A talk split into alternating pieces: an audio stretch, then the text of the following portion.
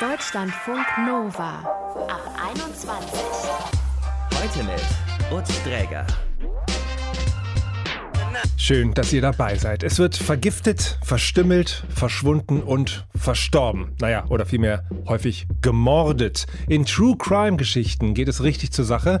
Aber so hart das auch sein mag, True Crime ist richtig angesagt und da freut sich wachsender Beliebtheit. Warum das so ist, darüber sprechen wir mit der Kriminalpsychologin Lydia Benecke. Warum werden Menschen zu Menschen, die andere schädigen? Was unterscheidet diese Menschen von einem selbst? Fragen, die uns beim Zuschauen beschäftigen, sagt Lydia. Und so geht es vielleicht auch Doni. Wahre Verbrechen haben sie schon gefesselt, da war sie gerade mal acht Jahre alt und damals saß sie vor Aktenzeichen XY ungelöst. Doni sagt, dass True Crime schon immer eines ihrer Hobbys war. Was steckt hinter dieser Leidenschaft, die so viele andere wie sie auch empfinden? Das will ich gerne von ihr wissen. Hi Doni. Hallo. Du bezeichnest dich selbst als riesengroßer True Crime Fan. Was fasziniert dich denn so besonders an diesen Formaten? Ja, ich bin wirklich riesengroßer True Crime Fan. Ich habe ganz lange einfach nur geguckt, ohne wirklich darüber nachzudenken, was mich daran so fasziniert. Jetzt habe ich mal wirklich darüber nachgedacht und ich bin zu dem Entschluss gekommen, ich glaube, es ist die Faszination der anderen Seite. Und mit der anderen Seite meine ich einfach die Faszination des Bösen in Anführungsstrichen. Einfach erfahren, was Menschen zu solchen Taten treibt, wozu Menschen auch fähig sind. Das ist ja oft auch sehr erschreckend, wenn man sich sowas anguckt. Vor allem, wenn man sich sowas selber gar nicht vorstellen kann. Mhm. Verstehen einfach auch, wie es zu den Taten kam. Und natürlich auch die Ermittlerarbeit im Hintergrund. Die finde ich auch super interessant. Okay, und wenn du das so als Gefühl beschreibst, also die achtjährige Doni, die vor Aktenzeichen XY saß früher, oder auch diejenige, die heute sich da irgendwie auf den unterschiedlichsten Kanälen sich mit True Crime versorgt, was für ein Gefühl trägt dich dadurch? Ich glaube, es ist die Angstlust. Kennst du den Begriff Angstlust? Nee, noch nicht, aber ich habe ihn gerade kennengelernt. Ich ahne, glaube ich, was du damit meinst. Die Angstlust ist einfach die Lust daran zu empfinden, etwas sehr spannend, sehr aufregend oder vielleicht auch gruselig zu finden. Mhm. Im Nachhinein dann aber froh darüber zu sein, dass es gar nicht echt war und man selber in dem Moment nicht betroffen war. Das haben zum Beispiel viele Leute auch, die sehr gerne Horrorfilme gucken. Die haben eine sogenannte Angstlust. Und ich glaube, das ist es gewesen. Ich fand es vor allem als Kind einfach faszinierend, mich so ein Stück weit da einfach auch mit zu gruseln. Mhm. Wohliger Schauer ist, glaube ich, das, äh, wie ich ja. das umschreiben würde. Nur hast du gerade gesagt, am Ende kann man feststellen, das war gar nicht so oder so, aber bei True Crime ist es ja eben genau nicht so bei True Crime ist das eben nicht so, ja, aber ich bin in dem Moment nicht, nicht äh, betroffene Person. Ich gucke mir das an. Ich bin, während ich das gucke, sehr betroffen. Aber am Ende, wenn der Podcast oder das Video vorbei ist, dann realisiere ich für mich selber auch, dass es mich jetzt persönlich als Mensch Gott sei Dank nicht betroffen hat. Okay, und für die Zeit versinkst du aber da ganz tief rein und es berührt dich auch sehr offensichtlich. Ja, tut's. Tut's. Also es, es kommt immer auf die Fälle drauf an, aber es sind schon wirklich Fälle dabei, da habe auch ich schon ein kleines Tränchen vergossen, weil ich einfach furchtbar schlimm fand, was da passiert ist. Kannst du mal so einen Fall nennen, der dich jetzt einfach nicht losgelassen hat, an den du vielleicht auch immer wieder mal denken musst? Äh, welcher Fall das zum Beispiel war, war der von Luca Magnotta. Kennst du den? Mhm, da wurde dann nee. auch eine Netflix-Serie drüber gedreht, die ist sehr, sehr gut, kann ich auf jeden Fall empfehlen. Die heißt Don't Fuck with Cats. Und ähm, ja, der hat, der hat damit angefangen, dass er Videos anonym ins Internet gestellt hat, indem er Katzen getötet hat. Woraufhin dann ganz, ganz viele Leute richtig ausgerastet im Internet und versucht haben, ihn zu finden. Das waren alles Privatpersonen, die sich im Internet dann zusammengerauft haben, um eben dann rauszufinden, wer sowas macht. Bis dann am Ende rauskam, dass der sich regelmäßig Männer in seine Wohnung eingeladen hat, die der da getötet hat und zerstückelt hat und in den Koffer gepackt hat. Und überhaupt diese, einfach diese ganze Geschichte, dass nur auf den aufmerksam gemacht wurde, weil Privatpersonen eben diese Katzenfolterei, die sie da von ihm gesehen haben, so schlimm fanden. Das hat mich, das hat mich nicht losgelassen. Und was ich tatsächlich gar nicht gucke, es gibt eine Sorte True Crime, die kann ich nicht angucken. Also da gehe ich immer weg, das kann ich und das sind Kinder. Das, da ist, also da ist für mich die Grenze, das kann ich nicht angucken. Sowas berührt mich immer. Okay, das also kann ich nicht. Mir stockt schon bei den toten Katzen und dann den abgeschlagenen Männerköpfen irgendwie der Arten, wobei ich die Brücke zwischen Katzen und Männern nicht ganz hinkriege. Aber das ist schon echt harte Kost. Tauschst du dich mit Freundinnen über diese Fälle aus oder ist es etwas, was du einfach so für dich alleine, ich sag mal, genießt? In meinem, in meinem Freundeskreis eher weniger, aber tatsächlich mit meiner Mutter. mit meiner Mama rede ich da super viel drüber. Die ist auch schuld, dass ich angefangen habe. Die war nämlich die Vorreiterin mit Aktenzeichen XY und dann habe ich halt irgendwann immer mitgeguckt. Ne? Ich habe ja ganz ehrlich die Vermutung, sie hat mich nur vor den Fernseher gesetzt, in der Hoffnung, ich erkenne jemanden. Ne? Da gibt es ja auch immer Geld, wenn man jemanden erkennt. ist das so, tatsächlich? Ich, ich kann sie mal fragen. So, soll sich die kleine Doni mal nützlich machen. Löse Jetzt mal den guckst Fall du mal hier. genau hin. Jetzt guckst du mal hin, vielleicht kennst du jemanden, ne? Wir sprechen heute auch über diesen aktuellen Fall von Gabby Petito, die junge Influencerin, die tot im Nationalpark in den USA aufgefunden wurde. Ihr Freund gilt derzeit als einer der Hauptverdächtigen. Verfolgst du auch solche aktuellen, ungelösten Fälle? Mm, ich bin jetzt nicht so, dass ich immer nachgucke, was ist gerade aktuell, sondern ich höre wirklich oder gucke wirklich, was gerade da ist. Also es gibt immer so Zeiten, wenn ich zum Beispiel irgendwas anderes am PC mache nebenher. Das klingt jetzt super bescheuert, ne? Aber wenn ich häkel, ne? also das, ich, ich weiß, wenn ich häkel, dann gucke ich meistens, was es so gibt und dann gucke ich da auch rein und bin da auch ganz gespannt von meinem PC. Aber dass ich jetzt so den neuesten Fällen hinterherjage, das eher weniger, nein. Okay, also es ist so, was dir zufliegt. Genau. Und gibt es einen Unterschied zwischen gelösten oder ungelösten Fällen? Ist da etwas, was dir mehr liegt? Ja, gelöste Fälle. Also ich gucke dann wirklich lieber True Crime mit einem in Anführungsstrichen Happy End, weil ich finde es ehrlich gesagt ein bisschen frustrierend, wenn ich mir da zwei Stunden lang zum Beispiel eine Doku angucke oder einen zweistündigen Podcast höre und dann schon so entweder am Anfang oder so ab der Mitte klar wird, dass es keinen Täter dazu gibt, dass es nicht aufgelöst wird. Auf der einen Seite fange ich dann natürlich auch immer selber so ein bisschen an zu überlegen und so ein bisschen Hobbyermittler in meinem Kopf zu sein.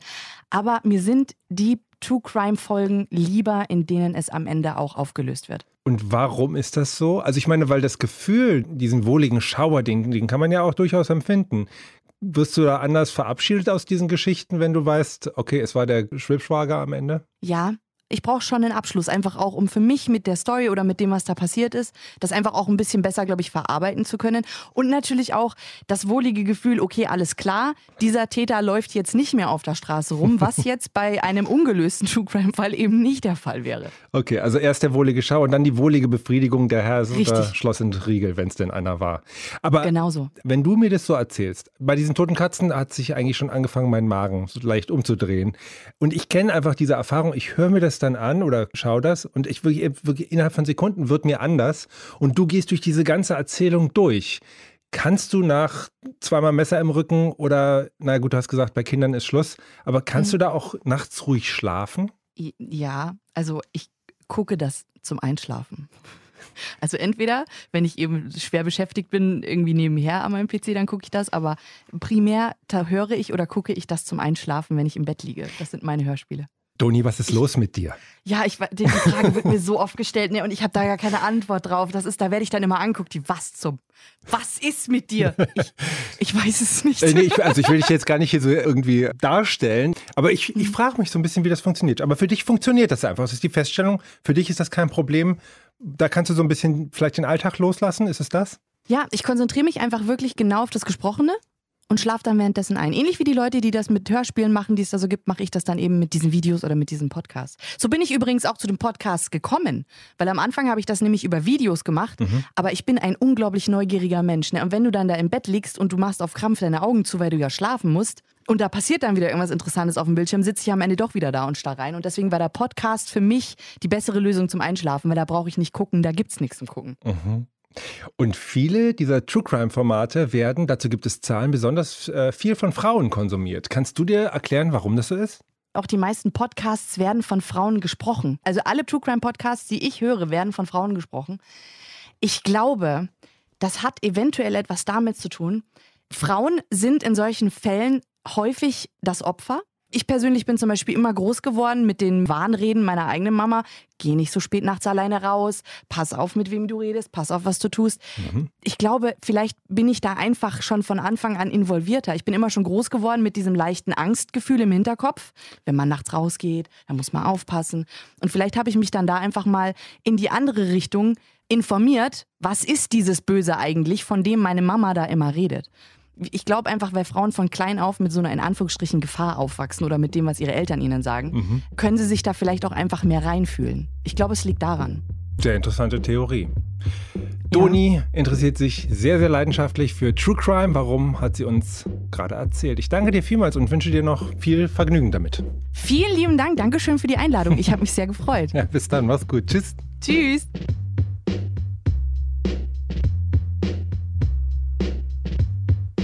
Deutschlandfunk Nova.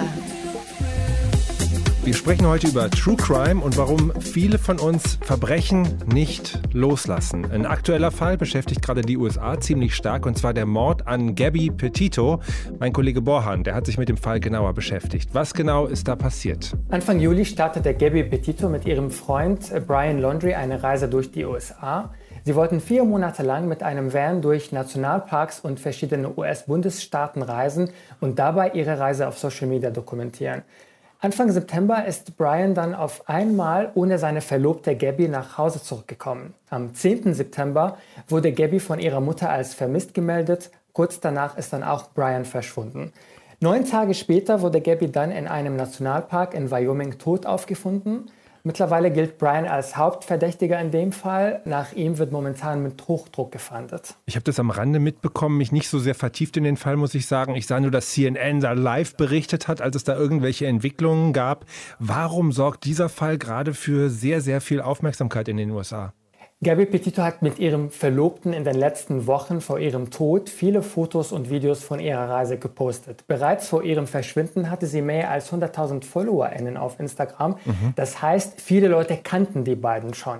Und plötzlich hat Gabby aufgehört, neue Fotos zu posten und wurde vermisst gemeldet, bevor sie später tot aufgefunden wurde.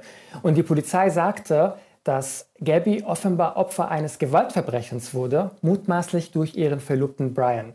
Das alles sorgt für diese große Spannung. Ihr Tod muss eine große Überraschung für die Öffentlichkeit gewesen sein, denn wer die Fotos und Videos von Gabby und Brian auf Social Media sieht, denkt, hey, also die beiden sind ein Traumpärchen und haben gerade die beste Zeit ihres Lebens.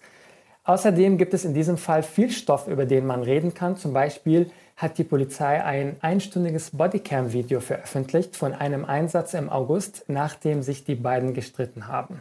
Und da sind die beiden also zu sehen oder was kann man in dem Video sehen? Genau, in diesem Video sind die beiden zu sehen. Also in diesen Bodycam-Aufnahmen konnte man eine ganz andere Seite von den beiden sehen und ahnen, dass beide große Probleme in der Beziehung hatten. In dem Video berichtet Gabby der Polizei zum Beispiel davon, dass Brian sie ständig runterzieht und wie sich die beiden manchmal gegenseitig schlagen und dass sie allgemein unter Stress und Angstzuständen leidet.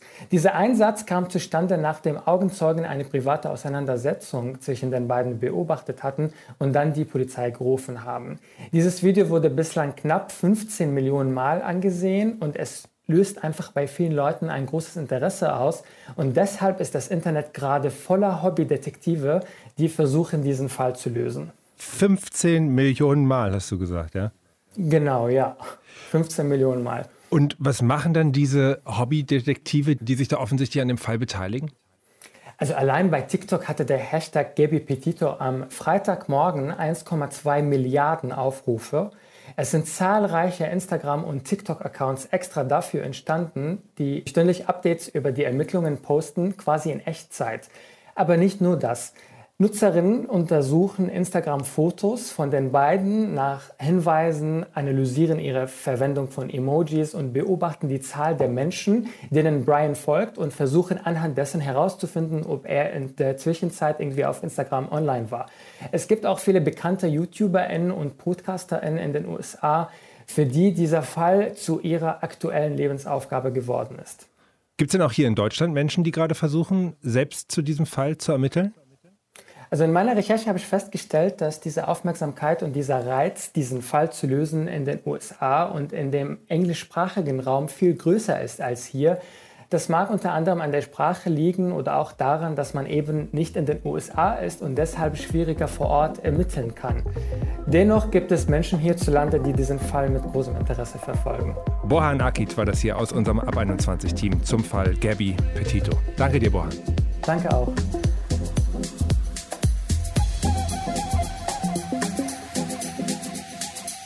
Deutschlandfunk Nova.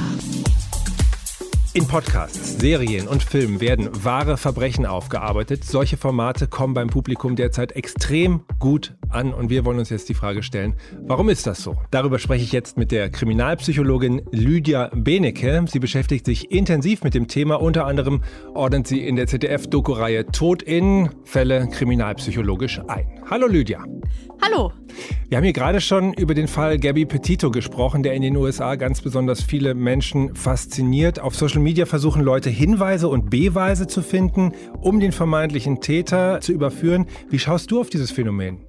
Dieses Phänomen ist mir auch schon länger bekannt, denn es gibt ja eine rege Internet-Community, die sich mit wahren Verbrechen beschäftigt. Ich verstehe, dass das ein Phänomen unserer Zeit ist, denn Menschen kommunizieren über ihre jeweiligen Interessen und True Crime ist ein Genre, das viele Menschen interessiert, so dass es recht logisch ist, dass die sich austauschen. Ich denke nur, man sollte vorsichtig sein, gerade im Kontext dieser Foren, denn besonders zu den Schattenseiten dieser Internetaktivität gehört, denke ich, wenn Fehlinformationen massiv verbreitet werden und sich dann auch immer weiter ausbreiten und vielleicht sogar immer größer werden. Das ist eine Gefahr, die mhm. natürlich dort entstehen kann. Und eine Gefahr sehe ich auch da, wenn sehr wilde Spekulationen getätigt werden, wenn beispielsweise diese Spekulationen sogar an Angehörige von Opfern herangetragen werden. Das, äh, denke ich, kann dann Menschen auch sehr verletzen. Es geht hier um echte Menschen, echte Schicksale, echte Familien. Mhm. Was sagst du denn allgemein bei diesem True Crime Phänomen? Was fesselt die Leute da so sehr? Doni, mit der wir gerade sprachen, sie sagte, bei ihr ginge es um so eine Art Angstlust. Was meinst du, worum geht es? Ich würde mir sehr wünschen, dass genau zu der Fragestellung, die mir häufig begegnet, dass da deutlich mehr zu geforscht würde. Es gibt halt viele Hypothesen, aber das sind nichts mehr als Hypothesen. Warum Verbrechen geschehen? Warum werden Menschen zu Menschen, die andere schädigen. Was unterscheidet diese Menschen von einem selbst? Das sind einige der Fragen, die die Menschen bewegen, mit denen ich sprach. Allerdings, da ich ja kriminalpsychologische Inhalte vermittle, ist es ja klar, dass da auch eher Menschen zu finden sind, die eben die psychologischen Aspekte von Taten verstehen wollen. Meiner Erfahrung nach gibt es dann auch noch eine andere Subgruppe, die sich besonders interessiert für die Ermittlungsseite. Mit welchen Methoden kann man ermitteln und wie haben sich die Methoden verändert?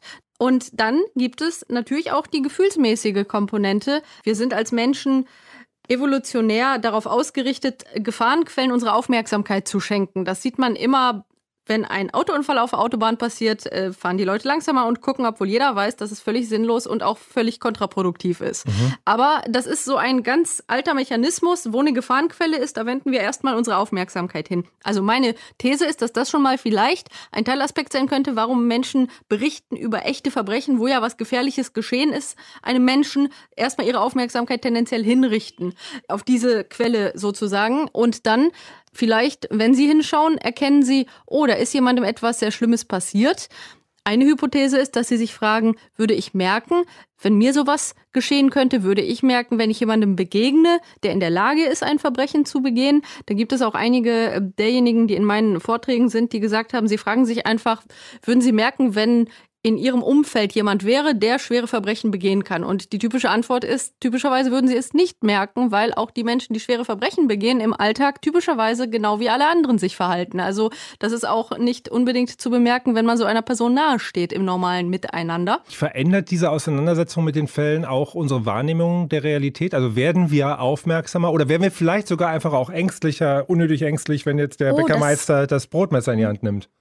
Ein guter Aspekt, denn wir sehen, dass natürlich die Medienvielfalt logischerweise zugenommen hat in den letzten Jahren und Jahrzehnten. Ich habe gewisse Vergleichsmöglichkeiten, weil ich schon, als ich sehr jung war, Anfang der 90er, ich war noch deutlich minderjährig, da habe ich mich schon mit True Crime beschäftigt und habe ja bekanntlich äh, verschiedene Artikel ausgeschnitten und auch Sendungen aus dem Fernsehen mitgeschnitten. Das heißt, ich kann sagen, damals gab es deutlich weniger Medienquellen. In den Medienquellen waren aber regelmäßig viele Berichte über wahre Verbrechen auch damals schon zu finden. Jetzt haben wir aber natürlich im Vergleich zu den frühen 90ern unendlich viele mehr Medien verfügbar und das Internet hat natürlich ganz stark auch dazu beigetragen, dass auch Fälle international sehr schnell sich verbreiten. Und ich glaube schon, dass äh, das dazu beiträgt, dass Menschen immer mehr glauben, die Welt wird gefährlicher. Das lese ich auch manchmal unter Kommentaren, wenn ich etwas veröffentliche, dass dann Menschen manchmal schreiben, ja, man merkt ja, es wird immer gefährlicher in der Welt. Und ich denke so, nee Leute, also ganz objektiv betrachtet muss man wirklich sagen, die Anzahl der besonders schweren Gewaltverbrechen hat seit den 70er, 80er, 90ern wirklich kontinuierlich abgenommen. Das nennt man auch Kriminalitätsrückgang, dieses Phänomen. Da gibt es sogar einen Wikipedia-Artikel zu diesem Stichwort. Dementsprechend also sollten Menschen sich verdeutlichen, dass die Tatsache, dass wir immer mehr Berichte sehen, nicht bedeutet, dass es immer mehr dieser Verbrechen gibt. Im Gegenteil. Mhm. Und wenn wir uns die Zielgruppe anschauen, vor einigen Jahren hat schon der Stern einen Ableger mit dem Titel Crime rausgebracht. Da weiß man über die Zielgruppe, 80 Prozent der LeserInnen sind Leserinnen, also mhm. weiblich. Ist das Zufall oder steht das repräsentativ für die Rezeption von True Crime? Es gibt unterschiedliche Quellen, die das zu belegen scheinen. Allerdings glaube ich, auch hier müsste man halt noch sehr viel genauer forschen. Aber ich gehe jetzt mal davon aus, dass äh, das schon so sein wird. Und wenn es so ist, ist natürlich die Frage, was bedingt wohl äh, dieses Ungleichverhältnis wenn des ich, Interesses zwischen ja. männlichen und weiblichen Personen? Ja. Genau, und wenn ich da kurz einhaken darf, da hat Doni uns einen Gedanken mitgeteilt. Sie war der Meinung, ihr als junge Frau würde Gefahr und Bedrohung viel mehr schon früh vergegenwärtigt werden, als das zum Beispiel bei Männern der Fall ist. Und durch den Konsum würde sie ganz persönlich sich dieses Themas aus sicherer Distanz annehmen. Leuchtet dir das hm. ein? Interessanter Aspekt. Ich kenne eine Studie aus dem Jahr 2010, in der man ungefähr in diese Richtung dann auch argumentiert hat anhand der Ergebnisse. Zumindest war die Idee, dass weibliche Personen sich True Crime anschauen, um sich beispielsweise sogar subjektiv besser schützen zu können. Mit so einer Art Gedanke, wenn ich verstehe, was da mhm. geschieht, vielleicht kann ich ja auch besser dann mich selbst schützen. Interessanterweise habe ich sehr viele Personen gefragt, die in meinen Vorträgen waren. Von hunderten von Antworten hat genau eine Person es so begründet. Also das ist natürlich trotzdem keine repräsentative Umfrage, denn ich frage ja die Person und mache jetzt keine Studie. Das ist also nur anekdotisch, was ich hier sage. Ja. Aber dennoch konnte ich das nie bestätigen anhand der Gespräche, die ich mit Menschen führte, die in meinen Vorträgen sind. Und da muss man sagen, sind auch mehr weibliche Personen als männliche. Das ist auf jeden Fall zu erkennen. Ich habe eine andere These oder zumindest vermute ich, es könnte noch eine weitere Möglichkeit geben, die da hineinspielt. Und zwar, Frauen interessieren sich tendenziell, zumindest sagen das Verlage, mehr als Männer für Geschichten über die Schicksale von Menschen. Und wenn man dann guckt, hm, komisch, Erfahrungsbücher werden mehr von weiblichen Personen gelesen, True Crime Formate werden mehr von weiblichen Personen konsumiert und wenn man schaut, Psychologiestudium, da gibt es auch deutlich mehr weibliche Personen, die sich einschreiben als männliche. Und ich habe daraus die Hypothese abgeleitet, dass weibliche Personen sich aufgrund unterschiedlicher wiederum Faktoren vielleicht mehr für die Psychologie im Sinne für das Menschsein interessieren. Also wie fühlen Menschen, wie denken Menschen, wie gehen Menschen mit verschiedenen Erfahrungen um.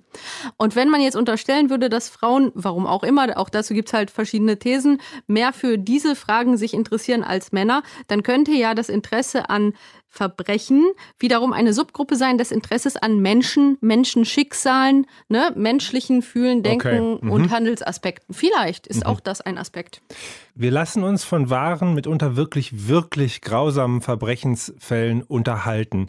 Ist das nicht auch mal ganz offen gefragt einfach total merkwürdig?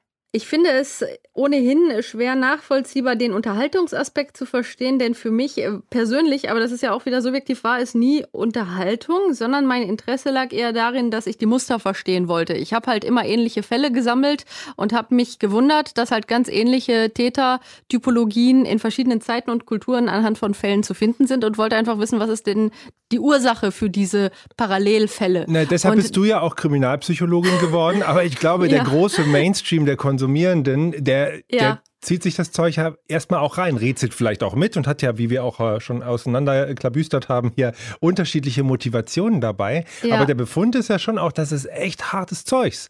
Und das läuft dann zwischen mhm. 19 und 22 Uhr auf irgendeinem Kanal einfach so runter. Ich muss sagen, anekdotisch dazu, ich habe sehr viele historische auch Schriften hier, in denen ganz alte Berichte über echte Kriminalfälle zu finden sind. Und das zeigt mir, dass auch früher schon Menschen sich dafür interessiert haben, auch solange es irgendeine Form von Medien gab, diese auch solche Fälle berichtet haben und sie auch schon immer in Mythen und Legenden verarbeitet wurden. Also früher haben sich Menschen abends Geschichten erzählt, auch über wahre Verbrechen und teilweise wurden die dann ja zu Geschichten über Vampire und Werwölfe. Da kommen wir ja zu diesem eine unmenschliche Tat. War das dann ein Mensch? Und dann hat man daraus psychologisch dann Monster und Bestien gemacht. Das sieht man ja heute dann in der Boulevardpresse, die entsprechenden Worte Orte. Und das heißt, Menschen haben auch früher schon solche Geschichten erzählt und sie auf eine gewisse Art verarbeitet, beispielsweise indem sie sich von diesen Taten distanziert haben und mhm. gesagt haben, das sind dann Leute, die vielleicht aussehen wie Menschen, aber das sind in Wirklichkeit Werwölfe oder Vampire oder was auch immer.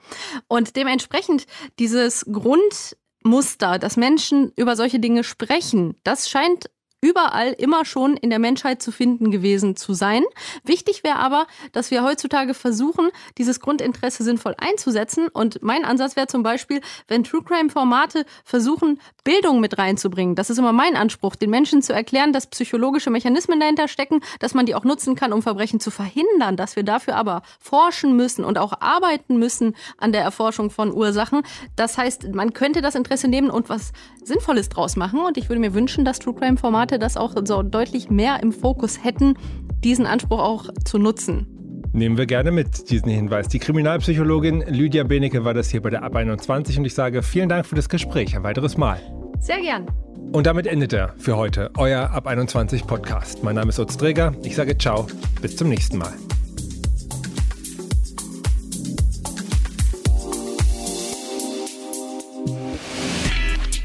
Deutschlandfunk Nova. Ab 21. 21. Die Podcasts jederzeit auch auf deutschlandfunknova.de.